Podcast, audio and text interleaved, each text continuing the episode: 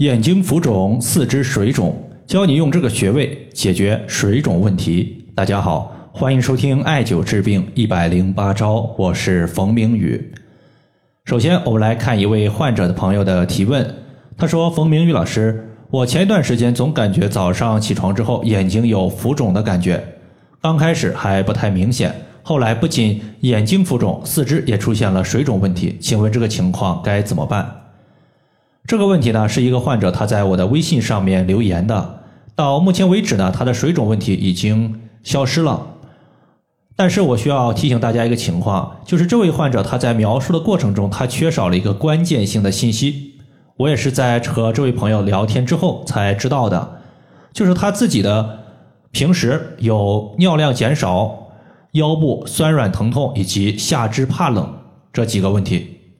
对于他的情况呢，当时我一共是用到了四个穴位解决的，包括肾腧穴加关元穴、脾腧穴和足三里穴，一共呢是四个穴位。具体为什么要用到这四个穴位呢？咱们分成两组穴位和大家来详细的讲一讲。首先呢，咱们先说肾腧穴和关元穴。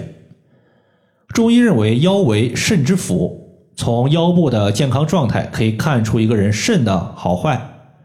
腰部的一个酸软疼痛，它从侧面也反映出这位患者他的肾不太理想。那么下肢怕冷呢，说明下肢的阳气不足，而肾它乃是先天之本，阳气的根源和阴液的根源都在于肾。所以说，如果一个人肾阳不足，容易导致下肢怕冷，那么阳气无法温煦全身，就容易出现类似的问题。同时，尿量减少，它对于我们分析患者的病症原因也是非常关键的。在《黄帝内经》中记载了这样一句话，说：“肾者水脏，主津液。”意思是说呀，肾气它主宰调节全身的水液代谢，它不仅呢滋养和调控我们的各个脏器的功能，同时呢也会影响人体尿液的生成和排泄。我们要知道，人体的尿液它是储藏在膀胱之中的，而膀胱和肾是表里关系，两者是相互影响、相互依存的。膀胱它储存尿液，就相当于是一个锅，而肾阳它就相当于是锅下面的火，火力旺盛，那么锅里边的水液它就由液态逐步的转化为气态，这属于是正常的一个膀胱和肾的关系。那么正常状态下，人体的尿量肯定是正常的。那么反之，如果一个人他的肾阳不足，烧锅的火力减小了，气化功能减弱了，那么这个时候形成的尿液的量它就减少了。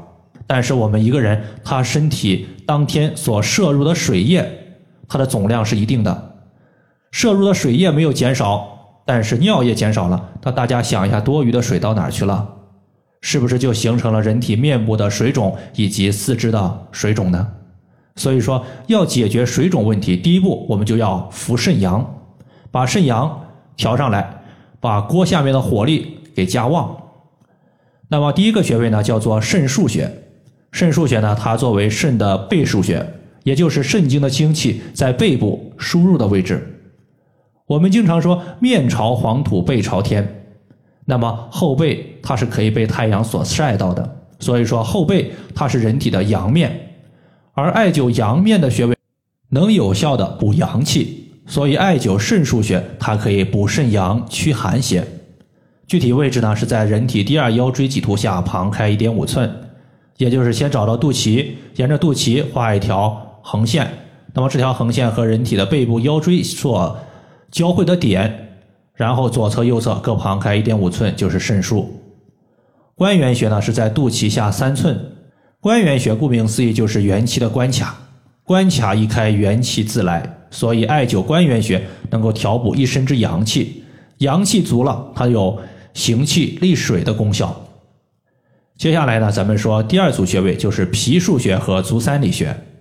首先，肾腧穴它是调补肾阳的穴位，那么脾腧穴呢和它的功能类似，只不过脾腧穴它主要是调节脾阳的一个穴位。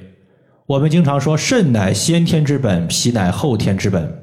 先天和后天同时滋补，就相当于是在提高个人的免疫能力。免疫力上去了，抗病能力有了，有助于驱散水肿的病症。同时，脾主运化，运化什么呢？一方面运化食物，另外一方面运化水液。如果水液在体内不能及时的被运化，就容易形成湿气。湿气积聚久了，它就会由气态转化为液态。那么这些液态的一个湿气，它停滞在眼部周围，就会形成眼部的浮肿、黑眼圈、眼袋。如果停滞在四肢，就容易导致四肢的水肿问题。所以，脾腧穴可以健脾气、祛湿气，有助于水肿的消散。而足三里穴呢，是我们胃经上的大穴位，脾胃互为表里关系。所以，足三里穴和脾腧穴的功能实际上是类似的，都是一个既补脾气又去湿气的穴位。脾腧穴是在人体背部第十一胸椎棘突下旁开一点五寸。足三里穴呢，是当我们屈膝九十度的时候，在小腿的外侧有一个凹陷，从这个凹陷往下三寸就是我们的足三里穴。